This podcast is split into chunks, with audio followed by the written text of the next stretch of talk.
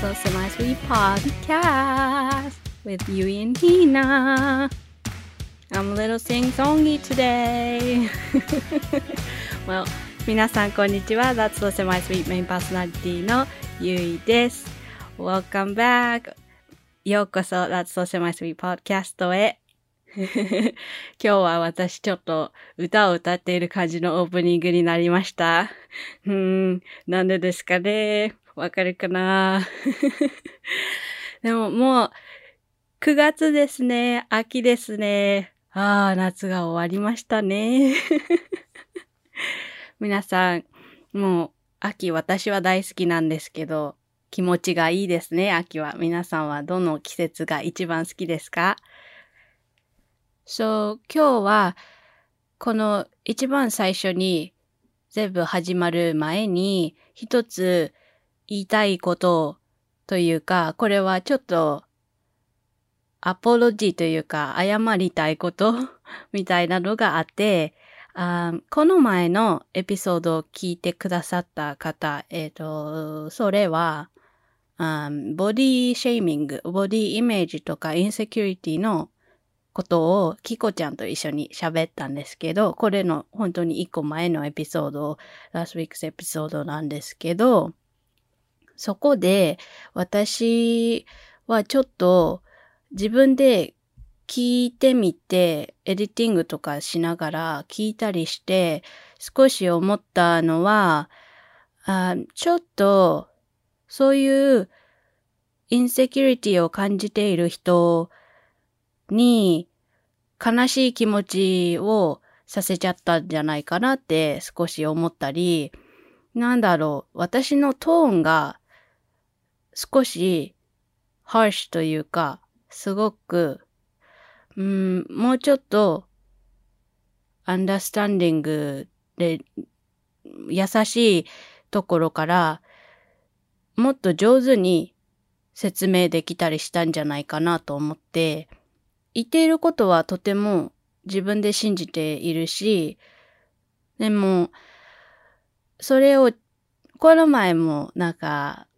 デリバリーとか、言葉のデリバリーとかトーンとかのお話をした時に気をつけないとねって言ってたけど、自分でもちょっと、もうちょっとコンシデレートというか、気持ち、思いやりを出せたんじゃないかなと思って、なんだろう、ボディインセキュリティがある人とか、それで、あストラゴしている人を、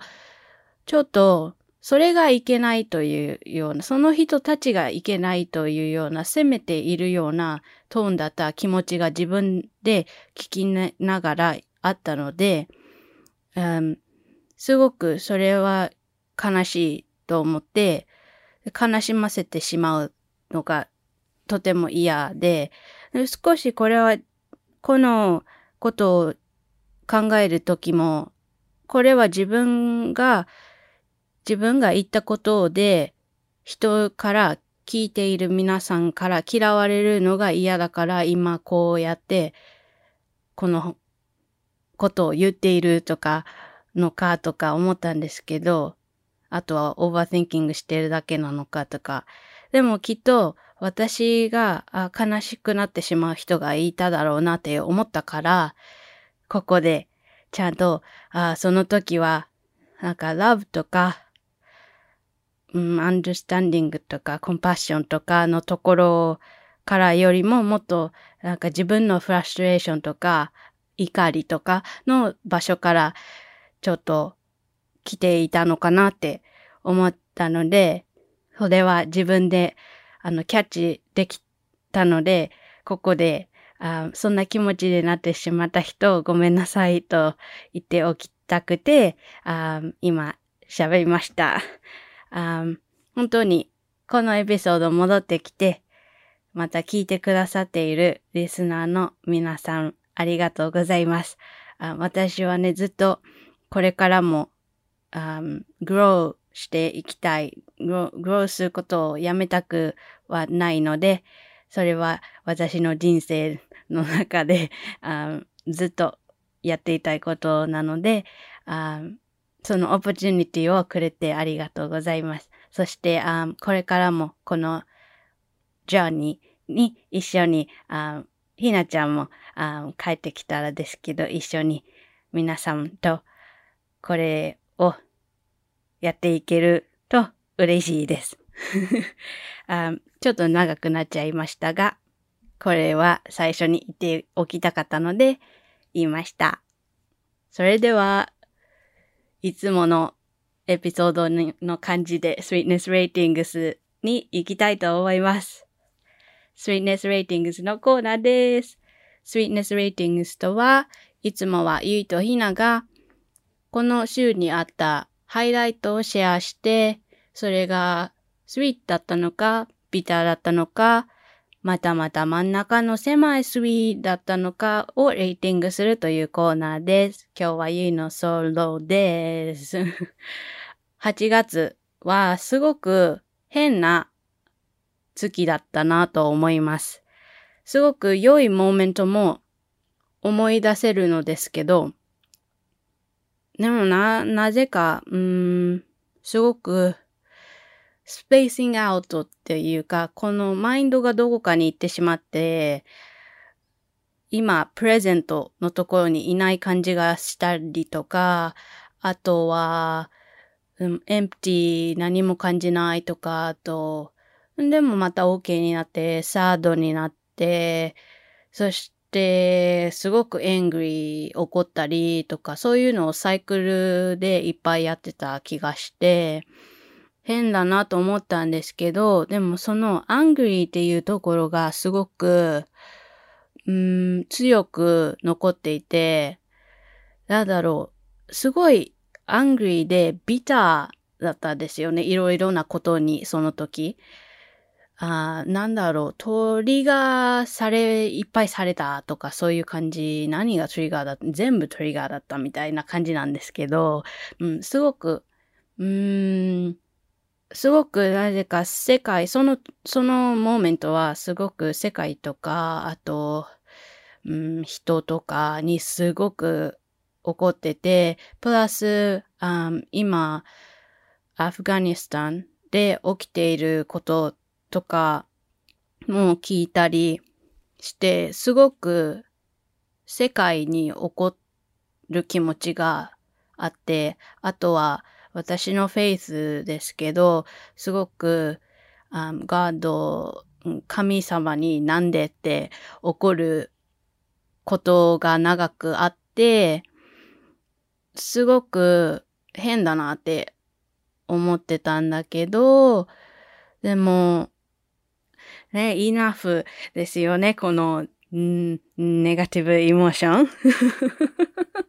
私、あの、この前の、あレイテストエピソードだとちょっとフラストレーションとか、エングリーとか、そういうあ気持ちが出ていたかなって思ったので、もう、エナフですよね、そういうエモーション。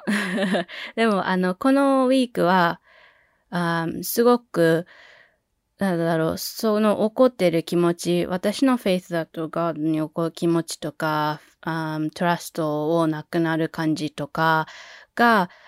少しずつリストア、リペアされていくというか、それにもう一度、うん、なんだろう、考えたり、あとは、OK、大丈夫だ、やっていこうって思えたモーメントもあったので、この週は。それで、あ良いサンデーチャーチサービスがあったりとか、あとは、このウィークは、ポッドキャストのレコーディングを私の大事な、大好きなあお友達がゲストとして来てくれて、レコーディング一緒にしたりして、なんだろう、すごく、あ大丈夫だと思える瞬間があったので、それで、これから、この次のウィークから、セプテンバー4だよ、あもう一度あ、スタートしようと思えたので、あとてもそれはあ、 sweet、bitter から sweet になって、この week は sweet だったかなと思います。いっぱい face talk しちゃったから、今の。もういいよでね、ガンね。あでも、その、それ以外だと、この week は、なんか exciting なニュースも、まあ、パーソナリーあって それは本当に私にパーソナリーという感じなんですけど、私の好きなアーティストの一人のケイシー・マスグレイブスが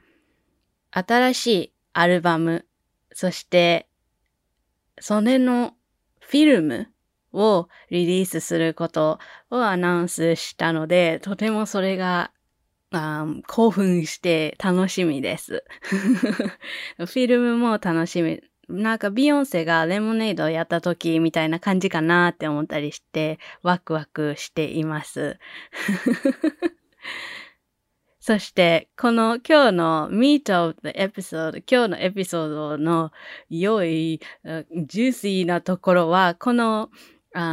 ケイシー・マスグレーブスの新しいアルバムのニュースがちょっと inspire されて、あこの音楽とか、そのアルバムが tragedy っていう theme があって、そんなところから inspire されているのです。楽しみです。あの、一人で勝手にワクワクしています、今日のエピソード。でも、そんな感じで、 sweetness rating は終わりにするんですけど、このエピソードが出るのは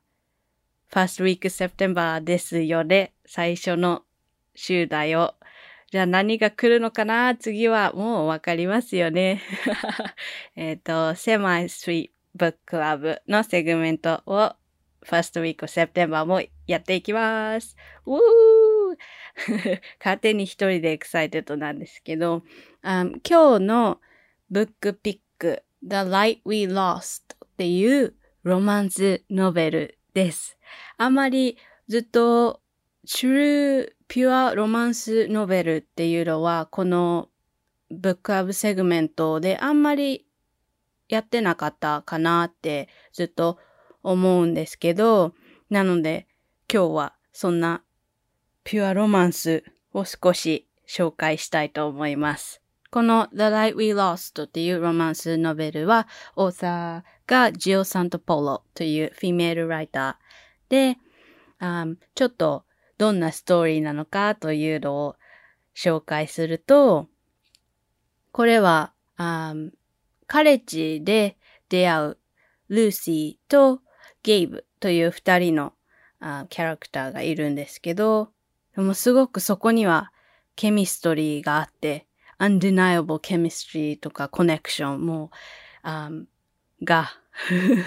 あるんですけど、でも人生にいろいろなことが起こって、いつも二人は、いろいろな違う、すれ違っている人生がすれ違ってしまう。人生の時間が、パスがすれ違ってしまう。そして、ルーシーはニューヨークで新しい自分のドリームキャリアを、あプスーするというか追いかけるけど、あゲイブはフォトジャーナリストになってミドルイーストに行ってしまうとか、そういう、なんだろう、もう、ああ、どう、ああ、か、どうしてってこっちも思うような、あイベントというか、すれ違いがずっとあって、そして、この本を通して、この運命と自分たちが作っていくチョイスとのこのパワーのバランスとか、そういうのの意味とかを考える、考えさせられるというようなストーリーになっています。うー、ちょっともう、うわー、説明がダメだ。あすごく、ハートレンチングというんですか、もうな、泣かないことはできない。という感じで、なんだろう、このプレイズにも書いてあるんですけど、あの、映画の One Day とか Me Before You とか、あと私はあと Remember Me とか、そういう映画見たことあっていいなって思ったりとか好きだなって思える人は読んだら好きになる本だと思います。もう本当に、もう私も泣いたし、すごくこの運命と自分がするチョイス、人生の決断とか、そのバランスとか考えたりとか、すごく、でもロマンチックで、セクシーで、という感じで。oh my god. Um, なんだろう、ロマンス好きな人はぜひ読んでほしいです。これ日本語がなくて、ちょっとそれは残念なんですけど、もし英語で読める人がいたら、The Light We Lost 読んでみてください。そしたら、ブックピックはあこれぐらいなんですけど、あまりギブアウェイしたくなくて。あの、いつものように、マンスリーラウンドアップ、この月、オーガストに読んだ本を、ラウンドアップとしてインスタグラムに全部ポストしているので、他に読んだ本、そしてこのオーガストはひなちゃんも読んだ本をシェアしてくれているので、ぜひチェックしてください。インスタグラムは at that's so semi-sweet です。皆さんがあ来てくれて、チェックしてくれて、よかったら喋ってくれたりしたらとても嬉しいです。待っています。Alrighty! So, 今日のエピソードのメインに入っていきます。私はすごく、さっきも言ったんですけど、フォールが一番好きな季節なんですけど、なんだろう。私、 fall には、 fall に聴く音楽、アルバム、アーティストみたいのが勝手に自分の中であって、皆さんそういうのはありますか？自分の fall music みたいなやつ、プレイリストとか。なんですけど、私はいつも、あの、テイラー・スウィフトの Red のアルバム、あとはジョン・メイヤ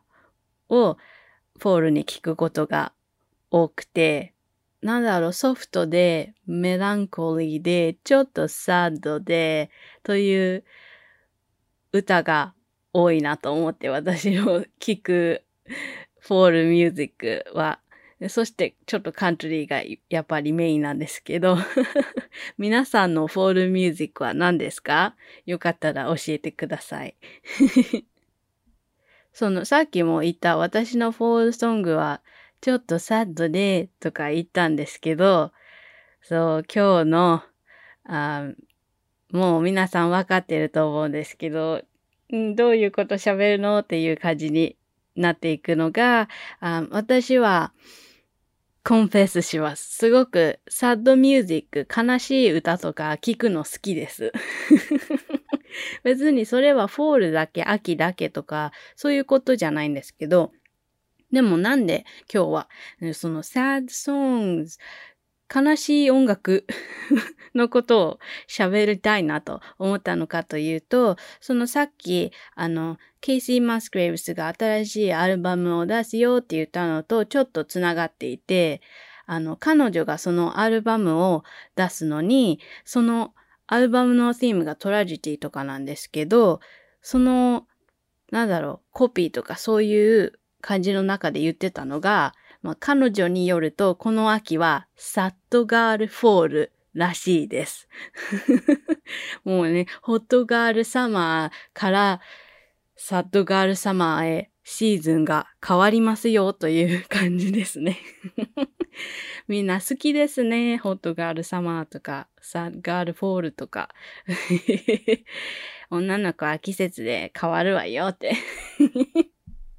わからないですけど。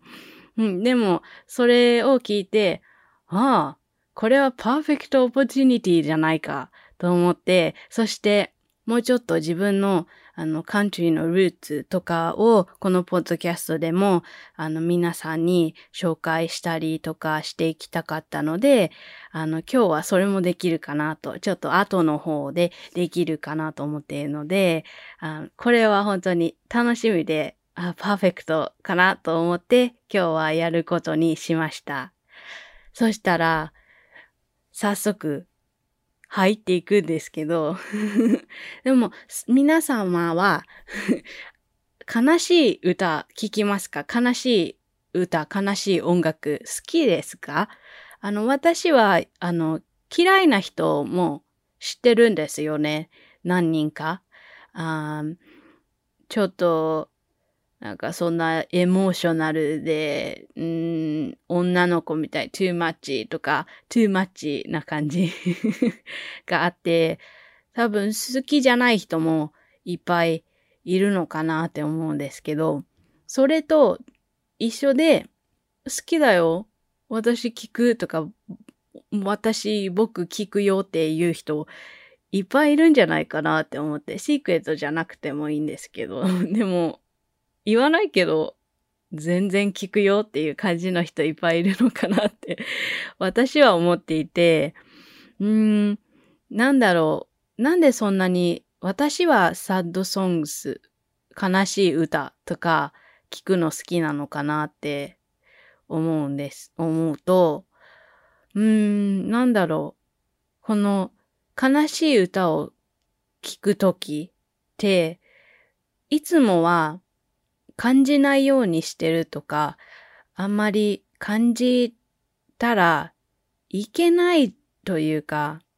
うーん、ちょっとダメだなって思ってしまうようなネガティブエモーションズ。だから、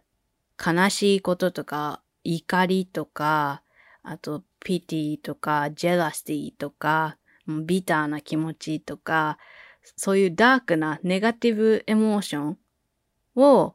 なんだろう、その悲しい音楽を聴いている時とかって、それを感じてもいいよって、いいんだよ、大丈夫だよ、セーフだよって思わせてくれる、それの許可をくれるような感じがして、それで私はもうこの聞いて、聞いて、この一回悲しみとかそういうネガティブダークエモーションにもう全部自分があなんだろう、スワロー、飲み込まれても、一回大丈夫かなって思える。よし、こうしようって 一回やっちゃおうって思、思う。それがすごく、そのスペース、そのセーフティ、そのパーミッションをくれるのがすごく安心できるですよね。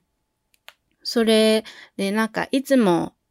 このソサエティはやっぱりそのネガティブエモーションを感じることとかがちょっとそれにネガティブなイメージがあったり、あとはやっぱりすぐチアアップ、ポジティブになりなよっていう風なソサエティだなと、それが良いことだという感じのソサエティだなという、な、傾向があるのかなと思うので、そんな中で、やっぱり、あの、ネガティブなフィーリングを感じて、それが他の人に悪いとか、ちょっと、うん、自分勝手だって思われたらどうしようとか思っちゃうかもということで、そのエモーションをシャットダウンしたり、あ自分の中にずっとボトルアップさせて溜めてしまって、ああ、いつか爆発とか、その後にもっと大きなコンセクエンスというかそういうのがあったりすることが多いのかなって思って、うん、悲しい歌私、これは私のオピニオンなんですけど、悲しい歌とか悲しい音楽で、それから私たちをちょっと救ってくれるのかなと思ったりします。なやっぱりその感じてもいいよっていう許可をくれる感じ、うん、いいリリースになったりするのかなって思って、じゃあなんで some people みたい私とか、悲しい音楽が好きな人ってなんで好きなんだろう？って思った時に、私のいつものね ちょっと dig dig dig ってインターネットをディグしていく 感じで、あの、サイエンティフィックの、あの、サイエンスでバックアップされたというか、サイエンティフィックなその理由というのを少し調べてみました。そしてその時に見たジャーナルエントリーというか、ファブリケーションが、あの、The Conversational っていう、um, オンラインサイエンティフィックジャーナルコレクションなのかわからないんですけど、多分、あフィジカルコピーもあるのかな？でも UK がベースでいろんな世界のあウェブサイトにつながっているんですけど、うん、ちょっとそこはわからないですけど、でもその中の一つアーティコが2016年にこれは publish されて、ちょっと、だからちょっと前なんですけど、 Durham University という大学で music cognition の professor をしている Tuomas Eerola というあ professor がいるんですけど、その人が書いたあ paper article で、一つ、そのなんで、サイエンティフィックになんで人は悲しい歌、悲しい音楽をエンジョイするのか、聴くのかというので、一つはやっぱりエンパシー、共感力というのがすごく大きいコンポーネントというか、で、このエンパシー、共感力というのは私、あこの前の、ちょっと前のエピソードで、actually カバーしたことがあって、このエンパシー、共感力ってどんなものなのかとか、どういう力、どういうとこから来るのかとか、どういうふうにあもっとデベロップできるのかとか、そういうところもいっぱい喋ったので、もしあこのエンパシーっていうところをもうちょっと最初にうん、知りたかったら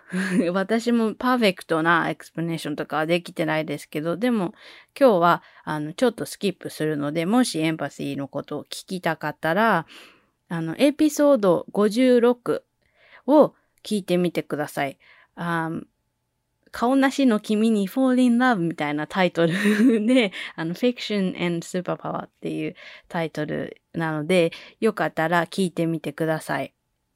でも、そしたらこの悲しい歌を聴くこと、悲しい歌で気持ちが動くことというのは、このエンパシーの、その人が持っているエンパシーのレベルにすごく関わりがあるみたいなんですね。そして、この面白いところ、彼が言っていたのは、そのスタディで分かったことは、そのエンパセティック、共感力がああることっていうのは、その悲しい音楽の中で言われているそのサーネスとかそういうイモーションをあの感じる、感じて、ちょっと reciprocate というか、あの自分も感じることができ、 understand することができるというのに加えて、もう一つそれを感じながらも、でもその、その emotion、この大きな emotion、パワーのあるイモーションから自分をあちょっと distance できる、セルフレギュレートできるアビリティがあって、それが一緒にできる。そういう人がエンパシーレベルも高くて、そのアビリティもある人は、すごく悲しい歌に気持ちが動かされるということが多いみたいです。それ面白いなって。私もエンパシーあるけど、それと一緒にセルフレギュレーション、イモーションレギュレーションもできている。すごいなって思ったりします。そして、これはエンパシーとは少し違うところで、じゃあ、でもなんで人は悲しいミュージックを聴くのかっていうのを考えたときに彼が言っていたのは、そこには、なんだろう、リワードのプロセス？なんだろう、それをすることによって何か、うん、ご褒美みたいのが自分でもらえるからというセオリーがあるということを言っていて、一つ、その theory、リワード theory の一つは、本当にバイオケミカル、生物科学的にそのリワード、ご褒美がもらえている。それの意味は、あサードミュージック、悲しい音楽を聴いたときに気持ちを感じてってやったときに、ホルモンが、あの、出ているものがあって、それがオキシトシン、その中のホルモン、出ているホルモンで大きなのがオキシトシンと、あとプロラクティンというホルモン、二つのホルモンがシグニフィカントにあの増えるというような感じで、このオキシトシンっていうのはよくあのラブホルモンと呼ばれたりしているんですね。あの、すごく、うん、 childbirth とか、 breastfeeding、 hugging、あとはオーガズムとか、あと、うん、なんだろう、 relationship で bonding、そして trust とかそういうのにすごく関わっているホルモンで、そしてこのプロラクティン、もう一つのプロラクティンというのは、あの、 breastfeeding、ミルクを自分の子供に飲ませるミルクを自分の体がプロデュースするのに必要なホルモンで、なのですごくなんだろう、 nurturing で、うん、 relationship を build するときに、その人とのコネクションとかそういうのに全部すごく大事なホルモンがアクティベートされる。ので、だからすごい、うん、コンフォートだったりとか、すごく気持ちが落ち着いたり、あと温かい気持ちになったり、あとは少しちょっとプレジャーというか、気持ちが良くなったり、ということが起こる。それがバイオケミカルなところのご褒美、リワード。で、もう一つがサイコロジカルなところのリワードっていうティオリーで、それは本当に、うん、その、なんだろう、自分がエンパシーとかも高くて、そういうレギュレートする力とかもあって、その、うん、アンダースタンドできる能力の高さとかをもっとエクササイズできる。で、そしてそういうスキルというのは、人と喋るとか、社会でコミュニケーションをやっていく、ソーシャルワールドで生きていくのに、とても必要なことで、それのエクササイズができている。だからそれは、うん、すごくご褒美になっている。in the end, あの、リワードになっているというティオリーがあります。面白いです、とても。2016年のスタディとかペーパーだからもうちょっとこれ、うん、今、もっとペーパー出てきているのかなって考えたりしたんですけど、ちょっと見てみようかなと思ったり、もし皆さんももっと知っていたら教えてください。私も気になります。でもやっぱりミュージックって、あのミュージックセラピーってあったり、するから、やっぱり、うん、とても、そのヒーリングとかイモーショナルヒーリングとかトランスフォーメーションというところではもうやっぱりその力は分かっていることが大きいですけど、でもこのあのミスタープロフェッサー・トーマスは最後にそのサードミュージックのその力、そのエモーショナルトランスフォーメーション、あチェンジとかがサッドミュージック、悲しい音楽によって、うん、できることのリサーチとか、それがどうやって起こるのかとか、もっとどうやったらそれが使えるのかとか、そういうので、うーん、メンタルイルネスとか、エモーショナリー、すごく苦しんでいる人への力になれることのリサーチとかもっと進んだら、すごく helpful なんじゃないかなと言っていて、私ももっともっと知りたいと思いました。だからこれが、なんでサードミュージックを私たちが聞くのかというサイエンティフィックなところの説明みたいですね。私はいつになったらこの説明が上手になるのかわかりません。Alright. じゃあ皆さんはサードミュージック、悲しい音楽 好きだったら 聞く人はですけど、あの、どんなジャンルの悲しい音楽を聴きますか？やっぱり、なんかアデルとか、うーん、なんだろう、ポップ、そういう感じのポップとか、あとブルースとか、クラシカルミュージックで悲しい感じのを聴いたりするとか、ある、あるですかね？うん、どんな音楽かなみんなが聴くのは。それもぜひ教えてください。えっと、でもみんな知ってると思うんですけども、私はカントリーミュージックがやっぱりメインです。ああ、what a shocker! ははは。なんですけど、あの、本当に私のルーツはそこにあって、やっぱり、うん、ポップも聴きますけど、ルーツはカントリーミュージックにあって、そこにそこでカンフォートをもらったり音楽からもすることがあって、それもサードミュージックもそう、そうなることが多くて、うん、そしてカントリーミュージック、うん、やっぱり嫌いって言う人いっぱいいるから あんまりおしゃべりはしないんですけど、お友達とかも。でも、あの、カントリーミュージックには、すごくなんだろう、悲しい歌、sad songs へのアソシエーションがすごくあるというか、つながりがすごくあって、もうただ、もうトラックとビアとランドとゴールドのこと言ってるだけじゃ なくて、って あの、本当に、それだけじゃなくて、あとは悲しい音楽、悲しいソングというのも、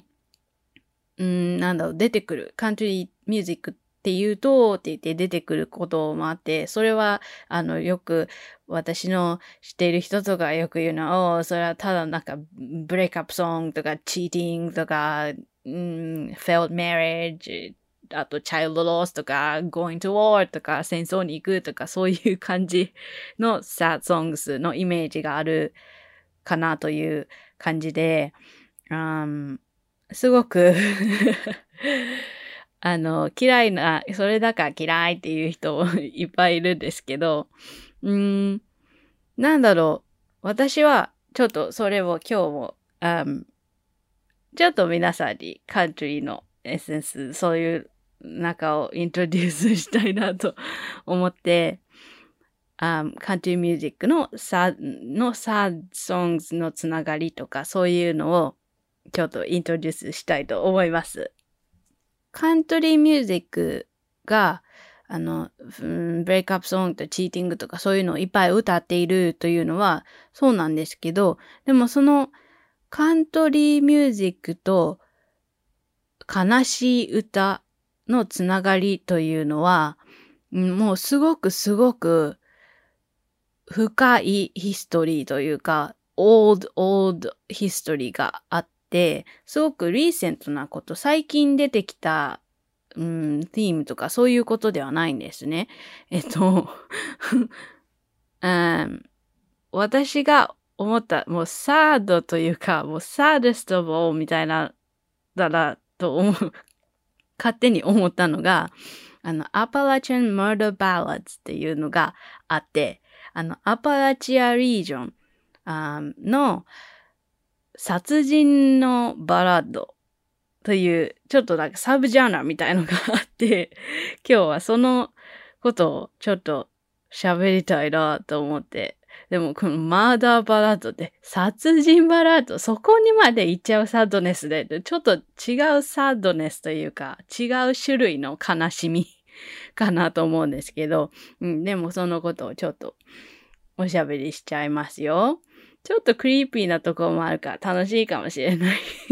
ただ sad だけじゃなくて。そして、じゃあ、スタートすると、あの、 Appalachian murder ballad っていうのは、その Appalachia region、あそれは、あの、 United States の East Coast の方にある region なんですけど、あの、ニューヨークの下の方から、ウェスト・バージニアとか、バージニアとか、ケンタッキー、テネシー、ノースカロライナ、サウスカロライナっていうパーツをちょっと通って、最後、um, ノース、um, アルバマとかジョージアのノースのところで終わる region なんですけど、そこはやっぱり、um, American folk とか、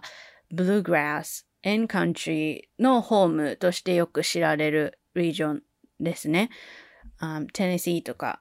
本当にそうですね。ナッシュビルもあるしって。でもその、なんか、マーダーバラッドってすごく殺人の歌ですよ。超悲しい、なんじゃこれって思うと思うんですけど、でも、あの、19th century, 20th century にすごくポピュラーだったんです。その、うん、殺人のバラードで。みんななんでそんなの聞いてるのって感じだけど 私もあまり今になってマーダーバードで聞こうって思って聞かないですよね。あ、でも、あ、皆さん、テイラー・スウィフト・エヴァモアアルバムの Nobody No Crime っていう歌聞いたことありますか？知ってるかな？知っていてほしい。でもその彼女の Nobody No Crime は彼女が聞いているあの True Crime のポッドキャストからインスピレーションをもらってあの書いた歌なんですけど、でも本当にそういうのあるけど、今、それ本当に今になって始まったことじゃない、なくて、その Appalachian Murder Ballads っていうとこが本当にルーツとしてあるんです。でもこのアパラチンマーダーバラーズすごく、なんだろう 本当にストーリーがブルーローというか、もうホレンダス、な、なんじゃこれはみたいのがすごいですよ。だから、なんだろう。あ、本当に、あ、そういう、あ、そういう本当に、 true crime ポッドキャストみたいな、本当にあったことなのねっていう、なんだろう、鳥肌が立つようなストーリーが多くて、その中で、うん、よく聞く有名なのが、Pretty Polly とか、あと Knoxville Girl とか、Frankie and Johnny っていうタイトルがあポピュラーなやつ、 famous なやつでよく言われるんですけど、私はこの Knoxville Girl っていうのと、あフランキージョニーっていうのは、私も大好きなカントリーアーティスト、そしてクイーン、マークイーンのドリー・パートンとか、あとジョニー・キャッシュとか、エルヴィスとかも、あの、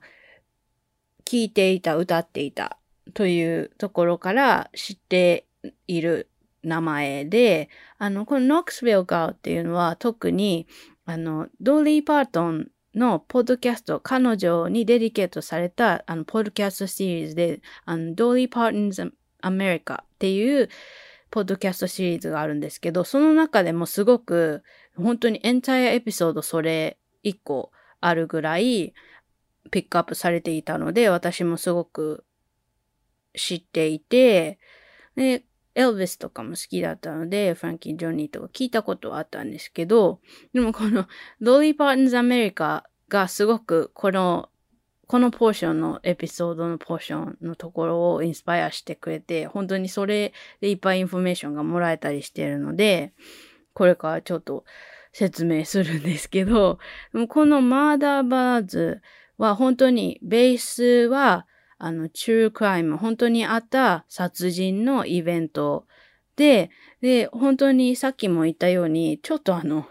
うん、グルーサムというか、ちょっと、ああ、みたいな、本当に、あの、体の毛が立っちゃうよっていうような、あ love gone wrong っていう愛が変なとこ行っちゃったから起こった殺人事件みたいのがベースになって、そして、あの、このマーダーストーリーの、あの、殺されるのはいつもほとんどウェメンなんですよ。ね。おえー、っていう感じだけど、でも本当に殺されるのはなぜかいつも女の人という感じで、すごく、うーん、大丈夫という感じなんですけど、でもその中で一つ、あの、ノックスウィルガーっていうやつ、ドーリーの中でもすごく大きなのでピックアップされたノックスウィルガーっていう歌は本当に graphic、その murder scene とかが graphic で、あの、すごく、うん、頭に残ったので、ちょっと紹介したいですけど、でもその lyric の中に、本当に、おーっていう感じで、あの、うーん、スティックを拾って、それで彼女をあの beat up して、そして彼女の髪を掴んで引きずり回して、そして彼女を川に捨てるとか、そういう本当に graphic な、あれ大丈夫というようなことが本当に lyric の中で書いてあるのです。歌われているんです。なので、what? って、what? 何という感じですけど、あの、それのせいで、でもそれがなんだろう、うーん、アパラチャンフォークのルーツみたいな、すごく良いエグザンポになってるんですけど、でもこういうストーリーで、その中で、あの、フェミサイドっていう言葉が生まれたり、その女性殺害、うん、とか、そういう感じのワードが出来上がってしまうぐらい、すごく、うん、知られているというか、ネガティブに知られているということがあるんですね。でも、このアパラチャマーダーバラズはすごくアメリカでポピュラー、19th century, 20th century でポピュラーなんですけど、オリジンは、あの、すごく昔のイングランドとかスコットランドまでトレースすることができるんですね。そしてこのアメリカでとてもポピュラーな Appalachian murder ballads っていうの song、歌というのは、そのイングランドとかスコットランドでできたフォークバラッドのバリエーションとしてできているもの。だから、 modified versionという感じみたいで、なので、その最初のオリジナルのソングとか、あと本当にその歌について起こったあの、実際に起きたまだ殺人のイベントとかも、そのイングランドとか、そういうスコットランドとか、そっちのリージョンの方で起こったことがベースになっているので、オリジンはそこから来てるんですね。そして、私がさっき言ったように、本当に あの、いつも殺されるのは女の人というなんですけど、あの、20th century になって、 female artist たちが、その script を flip し始めて、その take back control というか、なんだろう、その female が、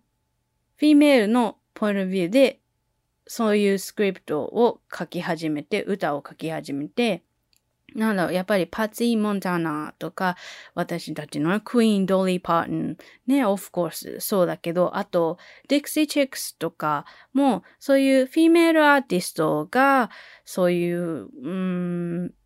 いつも女の人がターゲットになってきたマーダー・バラッツのスクリプトをフリップするという感じが出てきて、あの、それはね、すごく私も、go go っていう感じなんですけど、あの、それの female、なんだろう、うん、 relationship というか、その歌と、あの、 female relation というか、そういうのも、なんだろう、あと、 misogyny とか、全部、そういうのを study した paper もあるので、私、まあ全部は読めていないんですけど、これからちょっと全部読んでみたいなって思ったりしています。なので、あと、今日は私はこんな感じですけど、本当に、うん、もっと、フィーメールとこの、um, history of murder ballads とか、あと、まあ、クイーン・ドーリーのこととか、もっと知りたいよっていう人いたら、興味が出たら、um, ドーリー・パートンズ・アメリカポッドキャストをぜひ聞いてみてください。本当にエンタイアエピソードがその Appalachian or just murder ballads のことになっているエピソードがあるので、すごく面白いので聞いてみてください。リンクをショーノーツに置きたいと思います。already そんな感じでちょっと、サードでクリーピー。うん、ただのサードじゃないな。という感じの。あの、歌、悲しい歌、カントリー、フォーク、ブルーグラス、マルーツ。を少し今日はピックアップして皆さんに紹介したんですけど、あの、どうでしたか？なんでサッドソング聞くの？みたいなところか一気に殺人？という感じですけど。でも私パーソナリーこのエピソードをプリペアしたり、このレコーディングとても エンジョイさせていただきました。ありがとうございました。ずっと少しもうちょっとカントリーのことをみんなに知ってもらいたいとか思ったマイルーツとか出していきたいなって思ったので、それのスタートが今日ちょっとできたかなと思って嬉しいです。もっとそういうカントリーのエピソードとかこれからやっていこうとプランしているので、あの皆さんももし、うん、興味持ってくれたりしたら嬉しいなと思っています。そうなので、今日は、う、こんな感じで、サンソング、ねえ、みんななんで聞くの？とか、これからもっと、もっと聞いちゃおう。という感じを 出したくて、何を言っているんじゃろう。はは。うん。でも、そんな感じのエピソードをやってみました。あの、ここまで聞いてくれて、最後まで聞いてくれてありがとうございました。私は勝手にエンジョイしていましたが、皆さんもちょっとでも楽しんでくれたら嬉しいです。そして、あの、いつも私にとても、エンカレジメントもそうだし、あの、いろいろなオポチュニティをくださってありがとうございます。聞いてくださっている皆さんのおかげです。あの、本当に感謝しています。皆さん大好きです。あの、また来週、そしたら皆さんとおしゃべりできること、皆さんが聞いてくださることをあとても楽しみにしています。来週からもとてもエキサイティングなエピソードがたくさん待っているので、それも楽しみにしていてくれたら嬉しいです。それではまたお会いしましょう。バイバイ